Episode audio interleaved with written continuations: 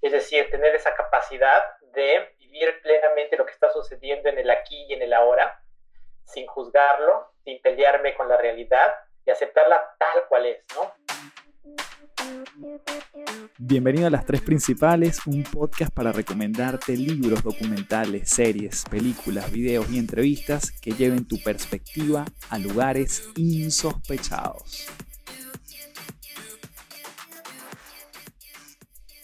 Bienvenido a un nuevo episodio. Mi nombre es Carlos Fernández, arroba Café del Éxito en todas las redes. Y te invito a que conversemos hoy de un tema sumamente potente. Voy a tener un invitado que nos va a hablar de mindfulness y cómo además en los ambientes corporativos le podemos dar vida en tu empresa, en tu organización, no importa el tamaño. Esto tiene una vigencia absoluta y más aún en los tiempos que estamos viviendo. Y además quiero darte una muy buena noticia que nace a partir de este episodio, esta es la primicia, y es que ya lancé el Patreon de Café del Éxito, patreon.com slash Café del Éxito. Y para quienes no conocen esta plataforma, básicamente vas a tener allí la oportunidad de tener contenido exclusivo que yo no publico en ningún otro lugar y beneficios que normalmente no entrego por ningún otro lugar. La misión de esto es que tú apoyes con lo que puedas a este proyecto de Café del Éxito, tanto el podcast como el canal de YouTube, como todo lo que yo vengo haciendo, para poder seguir generando más contenidos y sumarle calidad. Y a cambio yo te entrego ese contenido y beneficios exclusivos que no están para más nadie, sino solo la gente que esté inscrita allí. Cuando entres a la plataforma, la repito, patreon.com y slash café del éxito, vas a tener el link aquí abajo en la descripción del podcast vas a poder ver tres planes, tú te suscribes al que quieras y vas a ver que cada uno tiene una serie de beneficios. Así que chequéalo, está súper nutritivo, cosas que no entrego por ningún lugar. Y una de las cosas fundamentales es que además comenzando en este episodio, yo en algún punto de la entrevista se acaba para quienes estén escuchando solo por aquí y hay un pedazo de esta entrevista que va solo para la gente que esté en Patreon. Así que bueno, hay muchísimo contenido por allá, desde ahora lo puedes empezar a disfrutar, chequéate la página y nos vamos entonces con nuestro invitado Rafael Puebla en las tres principales. Y tenemos en las tres principales a Rafael Puebla. Rafael, bienvenido. De verdad, gracias por el tiempo y por venirnos a hablar de un tema que nos parece muy potente como es el mindfulness. Bueno, bienvenido a las tres principales. Muchísimas gracias por la invitación. Para mí es de verdad un placer estar aquí, partir tiempo contigo y por supuesto con tu audiencia. Así que muchísimas gracias. Rafael, a mí me gustaría comenzar, porque no necesariamente todos estamos en la misma página con este concepto. ¿Qué es el mindfulness? Buenísima pregunta. Bueno, el mindfulness tiene muchas definiciones. De hecho, si alguien es lo suficientemente curioso y googlea la palabra mindfulness, se va a dar cuenta de la infinidad de definiciones que existen con relación a esta práctica. La definición que a mí me gusta utilizar es habitar plenamente el presente con una actitud de aceptación y amabilidad. Eso para mí es mindfulness. Evidentemente, siempre hago la aclaración de que el tema de la aceptación no significa resignación o una actitud pasiva ante la vida.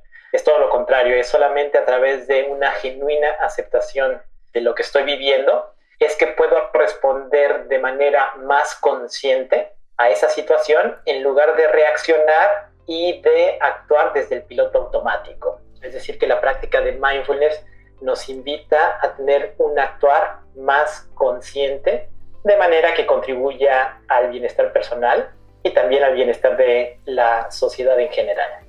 Genial.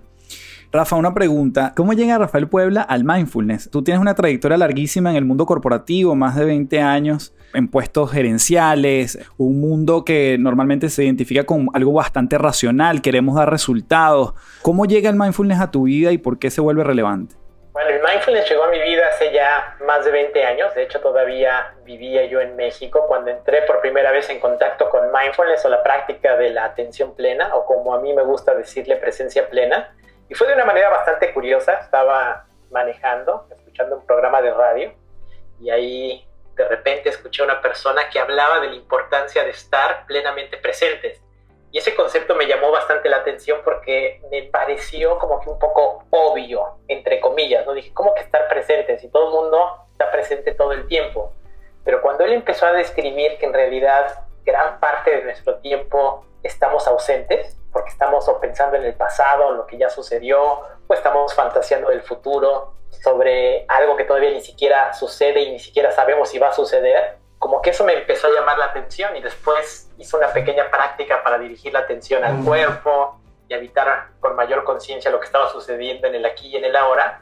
Y como que el hecho de llevar la atención al cuerpo cuando yo iba manejando me pareció algo realmente transformacional y así fue que entré en contacto con Mindfulness en México.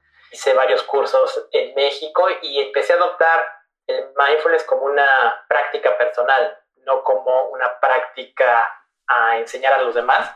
Y así fue durante muchos años que mindfulness formaba parte de las herramientas que utilizaba para tener mayor claridad mental, un mayor balance emocional, pero a nivel personal, no a nivel profesional. Nunca, o durante mucho tiempo, no mezclé la parte personal con mi rol en las grandes corporaciones. Sin embargo, tú pudieses decir que mientras tú la practicabas, te servía en el rol que estabas asumiendo en ese momento. Sí, lo cierto también es que durante muchos años, si bien es cierto que practicaba mindfulness, lo hacía de una manera bastante inconstante, ¿no? Es decir, había meses donde meditaba todos los días, luego pasaban semanas donde no meditaba, en fin, era como inconsistente en mi práctica. Evidentemente sí notaba beneficios cuando practicaba mindfulness, sobre todo con relación a la capacidad de estar presente, pero con un mayor balance emocional, ¿no? Para evitar el estrés, ser menos reactivo y demás beneficios asociados con el hecho de estar intencionalmente presente. Pero fue hace que será unos cinco años donde participé en un programa de liderazgo, donde la compañía en la cual yo trabajaba gentilmente me mandaron. Y uno de los compromisos que hice conmigo mismo en ese programa de liderazgo fue sostener mi práctica de mindfulness de manera regular. Ahí me comprometí a mí mismo o conmigo mismo a meditar todos los días, cosa que he cumplido hasta la fecha. Y fue cuando surgió en mí como que esta necesidad de compartir y de desdoblar con otras personas qué es mindfulness, cómo se practica mindfulness, cuáles son sus beneficios y cómo podemos incorporar mindfulness a nuestra manera de ser. Entonces, a raíz de ese entrenamiento, una de las cosas que también empecé a hacer fue a guiar sesiones de meditación dentro de la organización en la que yo trabajaba. Empecé con mi equipo y después esas sesiones se fueron extendiendo hasta que se convirtieron en parte del programa bienestar de la organización. Y ahí fue cuando me di cuenta del poder que tenía la práctica de la presencia plena en un entorno corporativo. Qué buena historia. Rafael, normalmente la meditación, como tú dices, está vinculada al mindfulness, pero el mindfulness es más que solo meditación, ¿cierto? ¿Qué otras cosas incluye el, mindfulness? Completamente correcto. Sí, generalmente en muchas ocasiones se refiere de manera intercambiable a mindfulness y meditación como si fueran uno y lo mismo. Y como tú bien dices, mindfulness va más allá de la meditación. Si pudiéramos hacer una analogía, es la meditación es a mindfulness lo que la actividad física o el ejercicio es a tener un buen estado físico. Es decir, mindfulness nos habla de la capacidad de estar plenamente presentes de manera intencional, momento a momento, y es una habilidad que todos los seres humanos tenemos y como es una habilidad la podemos cultivar, desarrollar y fortalecer. Una herramienta fundamental para desarrollar esta capacidad de presencia es la meditación en este caso la meditación mindfulness. Y es que de esta manera meditación y mindfulness están relacionadas, pero no son lo mismo. Porque mindfulness habla de una capacidad de ser, de una capacidad de presencia, de una capacidad de aceptación, de una capacidad de amabilidad, que cuando aprendemos a desarrollar esta capacidad, elevamos la calidad de nuestra vida. ¿Y cómo es que elevamos la calidad de nuestra vida? Pues lo hacemos al entrar en un mayor contacto con nosotros mismos, con los demás y con la vida en general. Así que... Me encanta. Eso sería mindfulness, ¿no? Rafael, tú sabes que como anécdota propia, a mí me sucede que cuando yo medito y paso tiempo meditando, o sea, no, no minutos, sino días, como dices tú, me ciño a mi práctica de meditación, bueno, yo funciono, bueno, de una manera, soy eficiente, en una cantidad de cosas, Y la verdad que no necesariamente veo como un cambio rotundo en el momento que estoy meditando. O sea, que digo, esto es producto de que estoy meditando. Sin embargo, cuando dejo de meditar, en el tiempo me doy cuenta que parecía que sí había un efecto antes. Pero, es como un efecto invisible de esa práctica, ¿no? Sí, te entiendo perfectamente lo que estás diciendo. Y yo creo que esa es una de las situaciones que nos pasan a todos cuando empezamos con nuestra práctica de meditación y quizás es la interrogante más grande que todos tenemos. La primera, si estamos meditando de manera correcta. Yo creo que esa es la pregunta más frecuente que recibo en los talleres que tengo la oportunidad de facilitar. Y la otra pregunta relacionada con la primera es, ¿cómo sé si el mindfulness me está funcionando o no me está funcionando? Claro. Creo que esas son las dos preguntas más recurrentes que recibo, ¿no? Entonces, empezando con la primera pregunta, ¿cómo sé si estoy meditando bien o no lo estoy haciendo bien? Y aquí sería conveniente quizá irnos un pasito para atrás para después poder contextualizar bien este tema, ¿no? Y el pasito para atrás es hablar un poquito de qué es la meditación, porque la realidad es que existen muchos tipos de meditación. Yo me enfoco en la meditación de tipo mindfulness, pero no es la única, o no es el único tipo de meditación, hay muchos tipos de meditación. Pero en términos generales, podemos hablar que la meditación independientemente de cuál sea la disciplina, es entrenamiento mental. En esencia, eso es la meditación. Es un entrenamiento mental que le permite al practicante desarrollar y fortalecer ciertos procesos mentales. En el caso de la meditación mindfulness, hay dos procesos mentales que buscamos desarrollar y fortalecer. El primero es nuestra capacidad de atención, es decir, de dirigir nuestra atención a un punto específico, a una actividad específica, que en la meditación le llamamos el ancla de la atención. Entonces, el primer proceso que queremos desarrollar es la atención. Y el segundo proceso que buscamos desarrollar es lo que se denomina la meta-atención, que es la atención de la atención. Es decir, darme cuenta cuando me he distraído y tener la capacidad de regresar la atención al punto que originalmente había establecido como el ancla de mi atención. Eso es lo que sucede en la meditación mindfulness, es decir, desarrollar la atención y la meta-atención. ¿Cómo lo hacemos? Lo hacemos a través de dirigir de una manera amable y con curiosidad la atención a nuestra respiración, simplemente percibiendo la inhalación, la exhalación y deteniendo nuestra atención en aquella parte de nuestro cuerpo donde sentimos la, respiración con una mayor claridad. Nos detenemos ahí, detenemos la atención ahí, estacionamos la atención ahí, pero tarde o temprano va a llegar una distracción. Es normal, las distracciones son bienvenidas en el proceso de meditación, mm. porque cuando nos damos cuenta que nos hemos distraído, de una manera amable, regresamos nuevamente la atención a la respiración. Y este va y ven entre atención, distracción, atención, distracción, es lo que nos ayuda a fortalecer nuestra capacidad de atención. Es como ir al gimnasio. Si queremos fortalecer un músculo, hay que hacer repeticiones con las pesas. Pues lo mismo sucede en un proceso de meditación. Atención, distracción, atención. Entonces, en realidad no hay manera, si seguimos este código de la meditación que acabo de explicar, en que hagamos mal la meditación. Porque lo que tenemos que hacer es simplemente sentarnos, cerrar los ojos si así lo deseamos, llevar la atención a la respiración y cuando nos distraemos, regresamos a la respiración. Tan sencillo como eso. Qué maravilloso, qué tan sencillo pero tan poderoso, porque además, em, sí, históricamente además, Rafael, siempre nos han dicho, incluso de pequeños, uno estaba haciendo algo y te decían, pero concéntrate, concéntrate, pero nunca nos han enseñado a concentrarnos. Claro. O sea, pareciera una obviedad. que aquí acabas de decir la palabra clave, ¿no? Concentración.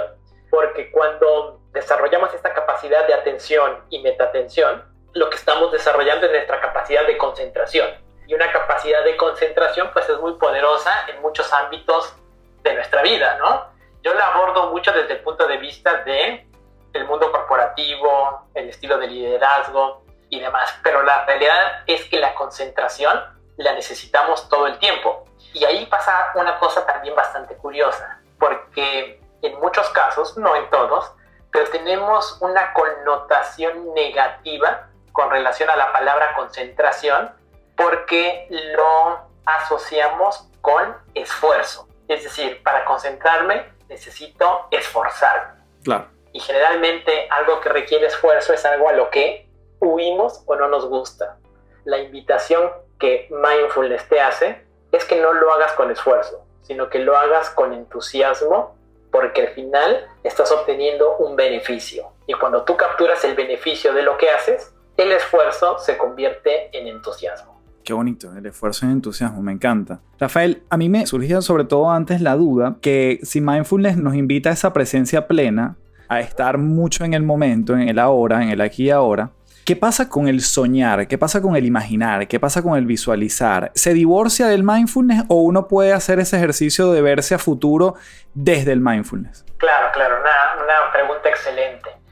De hecho, no están en contradicción ni el hecho de que practiquemos mindfulness o la presencia plena significa que no tenemos ni el derecho, ni la oportunidad, ni el gozo de planear, de soñar y de fantasear o de recordar, de irnos al pasado. La invitación que te hace la presencia plena es que planeemos, obviamente, el futuro, porque siempre se necesita la planeación, que soñemos, que fantasiemos, pero que lo hagamos plenamente conscientes de lo que estamos haciendo, es decir, desde el presente, y que no nos dejemos llevar por esa imaginación y terminemos en un lugar donde ni siquiera sabemos cómo es que llegamos ahí y donde el fantaseo se apoderó de nosotros y ni siquiera nos dimos cuenta de que estábamos en un proceso de ensoñación o de fantaseo o de futureo o de planeación. Porque mindfulness es estar consciente de lo que estoy haciendo. Y ese hacer puede ser planear, puede ser soñar, puede ser fantasear o puede ser recordar pero siempre estando consciente de que lo estoy haciendo. Qué bueno, súper buena esa aclaratoria. Rafael, quiero brincar un poquito al mundo corporativo, que de alguna forma nos identifica a ambos. Yo también trabajé 13 años en el mundo corporativo, tú más de 20 años. Y ahora esa práctica, llevarla a las organizaciones, ¿cuál crees tú que es una de las principales barreras para entrar con esta práctica? Claro, mira, yo creo que depende de la organización. Y hay organizaciones que están en diferentes niveles. Hay organizaciones que tienen un mayor nivel de apertura con relación a este tipo de prácticas y hay organizaciones que todavía no están en ese nivel. Y el primer paso es entender en qué nivel se encuentra la organización de aceptación de este tipo de prácticas y adecuar el lenguaje de acuerdo a el nivel en el que se encuentra la organización. Déjame ser un poco más preciso con este lenguaje que estoy utilizando, con el nivel en el que se encuentran, ¿no? Hay organizaciones donde tienen un enfoque muy centrado en la persona, en el ser humano. Hay organizaciones que están muy enfocadas en consecuencia en crear las condiciones propicias para que los colaboradores dentro de la organización desarrollen una serie de habilidades que normalmente se llaman blandas, pero a mí no me gusta esa nomenclatura, yo prefiero llamarle habilidades poderosas, y cuando están abiertos a desarrollar este tipo de habilidades, mindfulness y la inteligencia emocional encajan muy bien. Porque mindfulness y la inteligencia emocional precisamente son habilidades esenciales del ser humano que necesitamos para tener mayor enfoque, para tener claridad mental, para tener creatividad y para tener empatía y compasión. Ahora, ¿cuál es el lenguaje que particularmente yo utilizo en el momento de empezar a conversar con una organización. Generalmente empiezo hablando de inteligencia emocional. ¿Por qué? Porque la inteligencia emocional es bastante reconocida en el mundo corporativo. Claro. Nadie te va a pelear el concepto de inteligencia emocional. Entonces, generalmente entro con el tema de la inteligencia emocional y hablo de los cinco componentes de la inteligencia emocional, del autoconocimiento, de la autorregulación, motivación, manejo de relaciones, empatía. Y después menciono cómo para poder desarrollar cada uno de estos dominios o habilidades macro de la inteligencia emocional hay un requerimiento fundamental. Y ese requerimiento fundamental es la capacidad de estar plenamente presentes en lo que estamos haciendo. Y es recobrar el derecho a ser seres humanos, porque nosotros nos autodenominamos Homo sapiens sapiens, el que sabe que sabe, es decir, el que está consciente de que está consciente. En ocasiones, la segunda conciencia se nos olvida. De ahí la importancia de estar plenamente presentes para desarrollar otro tipo de habilidades. Generalmente es como encuadro a la conversación. Perfecto. Dependiendo de la organización, en la primera conversación si hablo de meditación, en ocasiones no lo hago. Y no lo hago porque la meditación también puede tener connotaciones negativas, que se asocia a religión, que se puede asociar a espiritualidad, no porque sean negativas, sino que dentro de un ámbito corporativo no llegan a encajar bien. Entonces, prefiero hablar de entrenamiento mental y no de meditación. Pero lo hago dependiendo de la organización y qué lenguaje utilizo. ¿no? Perfecto. Rafa, el líder consciente, ¿cómo nos metemos en ese concepto? ¿Qué entiendes tú por eso? ¿Y cómo se empieza a dar vida en una empresa un liderazgo consciente?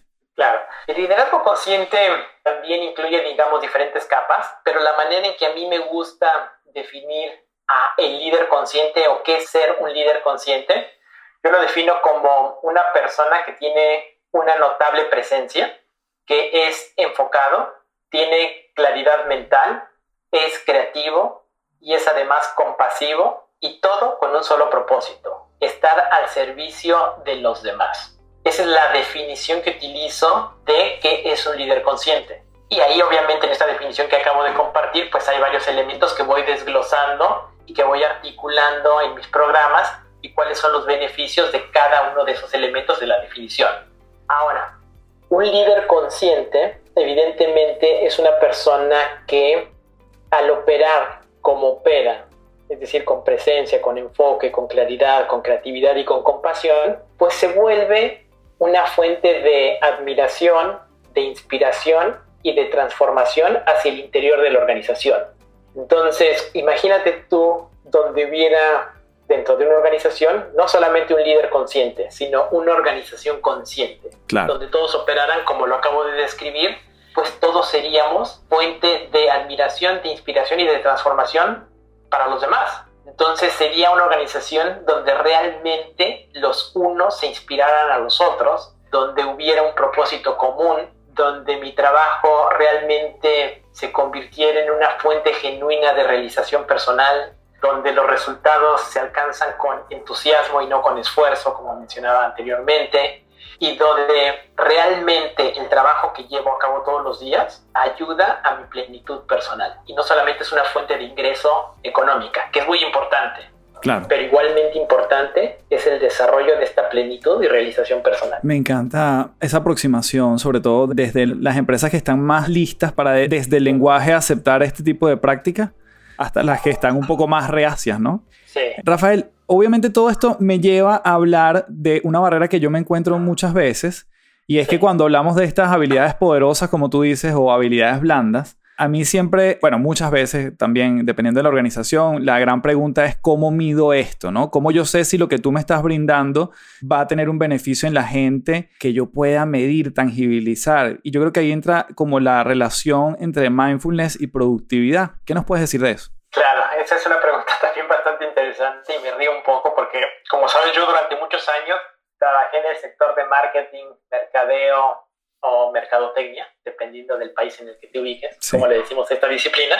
Y una de las preguntas que siempre existen al interior de una organización es cómo medimos el esfuerzo que marketing está Claro. haciendo, ¿no? ¿Realmente trae rentabilidad al negocio? ¿No trae rentabilidad al negocio? Siempre había conversaciones largas y profundas con relación a cómo medir los esfuerzos de marketing. Y algo similar sucede con las habilidades poderosas o blandas, específicamente con la habilidad de la presencia plena y con la inteligencia emocional. Generalmente lo que yo hago es, yo cada vez que tengo un proyecto con una compañía, es que hago una medición antes del programa y una medición después del programa. Evidentemente estas mediciones tienen sus limitantes, como muchas mediciones, porque son autorreportadas, es decir, yo hago una encuesta que incluye una serie de preguntas, una batería de preguntas para medir cuál es el nivel de presencia, o sea, de enfoque, de claridad mental y cada uno de los elementos de la inteligencia emocional antes de haber participado en el programa y después de haber participado en el programa para mostrar cómo hubo o no crecimiento con relación a cada una de estas habilidades a nivel equipo y a nivel individual. Esa es una de las mediciones que utilizo. Ahora, hay otras organizaciones que ya sistemáticamente han incluido la práctica de mindfulness dentro de su cultura corporativa, como puede ser la aseguradora aquí en Estados Unidos que se llama Aetna, que de hecho ellos tienen la posición de Chief Mindfulness Officer dentro de la organización, Wow. donde han medido cuantitativamente hablando cómo ha aumentado no solamente la productividad por el hecho de que sus empleados han sido entrenados en mindfulness, sino también cuál ha sido el beneficio económico en ahorro por menores gastos médicos debido a la reducción de estrés dentro de la organización. Entonces, a él ha podido ligar productividad y asignarle un valor en dólares y el ahorro en reducción de gastos médicos debido a la reducción de estrés. Algo similar, pero muy enfocado a la productividad, ha hecho esta empresa alemana que se llama SAP, que es una empresa de software, donde también han incorporado mindfulness um, su cultura corporativa y ellos han medido mindfulness desde el punto de vista de productividad y han establecido cuántos dólares por empleado son más productivos debido a la práctica de la presencia plena. Evidentemente llevar a cabo este tipo de estudios demanda mucho esfuerzo, ¿no? Y demanda el tener toda una organización que está centrada y que le da prioridad a este tipo de prácticas. Pero solamente los menciono para decir que sí hay empresas que han sido capaces de medir los beneficios de la práctica de mindfulness y de la inteligencia emocional. Está genial, porque justamente ahí, se desmitifica el hecho de que esto no tiene vínculo con la productividad, sino todo lo contrario. Y con datos, números y, además hablando de rentabilidad. Así que creo que me parece muy, muy alentador para toda la empresa que se quiera sumar aquí. ¿Cómo un líder, Rafael, puede tomar, o quizás tú lo has visto desde alguna de las personas que tú has entrenado, una persona que puede tomar mejores decisiones al practicar mindfulness? Normalmente, y perdón que te complete la pregunta, justamente a veces se relaciona como mientras más rápido acciono, mientras más ágil soy mentalmente, bueno, va a ser mejor para la organización. Y quizás también el mindfulness, esto quizás es un paradigma mío, pero en otras personas puede sonar como que, bueno, esto me va a ralentizar la organización, me la va a hacer más lenta, vamos a tardarnos más. ¿Cómo está vinculado también el tema de la rapidez y las decisiones allí? Sí, puntos súper válidos. Yo te diría que el primero es que estamos altamente condicionados y así nos han enseñado dentro del mundo corporativo y fuera del mundo corporativo que la, intensidad de la vida de una persona depende de la rapidez de sus decisiones, cuando en realidad la intensidad de la vida de una persona depende de la precisión de sus decisiones. Si yo tomo decisiones lúcidas y precisas, me va a beneficiar más que si tomo decisiones rápidas. Pero para que pueda tomar decisiones lúcidas y precisas, tengo que tener claridad mental, número uno. Porque donde no hay claridad mental, no hay un buen poder de decisión. Para que yo pueda tener claridad mental, tengo que estar presente, es decir, tengo que estar consciente de lo que estoy haciendo. Y un tercer elemento que es muy importante y que en ocasiones, sobre todo en el mundo corporativo, no se considera y que está científicamente probado, que las emociones juegan un papel muy importante en nuestra toma de decisiones.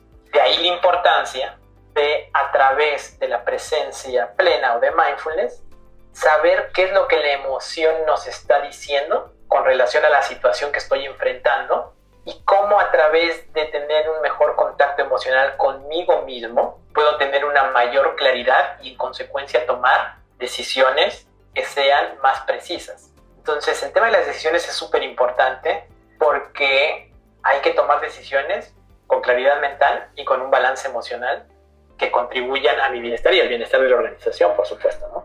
Me encanta. Rafa, hay una, una estadística que tú colocas en tu página, On Being Mindful, y dice 47% del tiempo nuestra mente está divagando.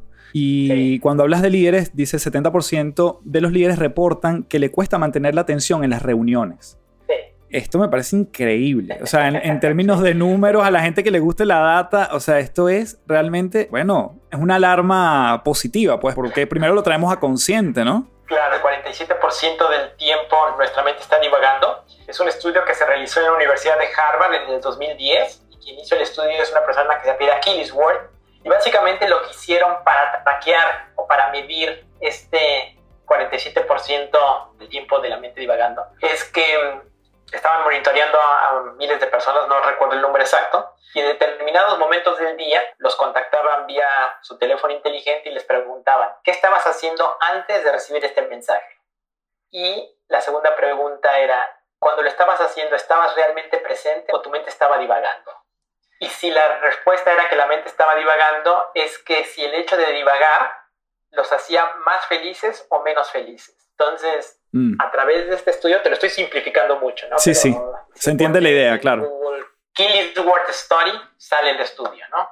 Pero en esencia lo que descubrieron fue, número uno, que el 46.9% del tiempo la mente está divagando. O está en el pasado o está fantaseando en lo que podría ser el futuro. Eso es elemento número uno.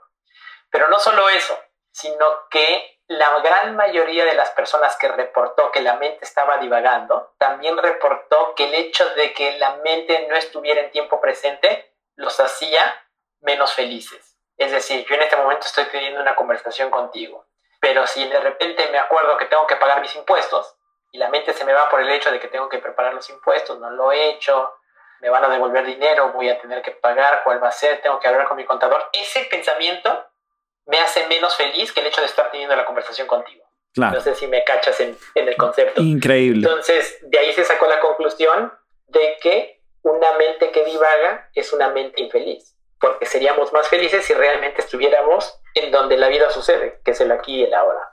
Así que ese es el 47% y el 70% de que es que a los líderes les cuesta trabajo mantener la atención de principio a fin en una reunión. Ese es un, en base a un estudio que llevó a cabo el Instituto de Liderazgo Consciente aquí en Estados Unidos a través de una serie de encuestas que han efectuado con sus clientes corporativos, donde el 70% de ellos reportó que es muy difícil mantener la atención a lo largo de una reunión, una videollamada, un conference call o lo que sea. Wow. De hecho, eso me recuerda, hay una, hay una aplicación, no sé si la conoces, se llama Track Your Happiness y básicamente lo que, una vez que tú te suscribes, la gente les va llegando mensajes a lo largo del día y la semana eh, y está vinculado al tema de la felicidad. Pero una de las cosas que reporta sus fundadores en una charla TED es que hemos descubierto que mientras la gente está más presente en el momento, está directamente vinculado a la felicidad. Entonces justamente lo que tú estás diciendo allí, ¿no?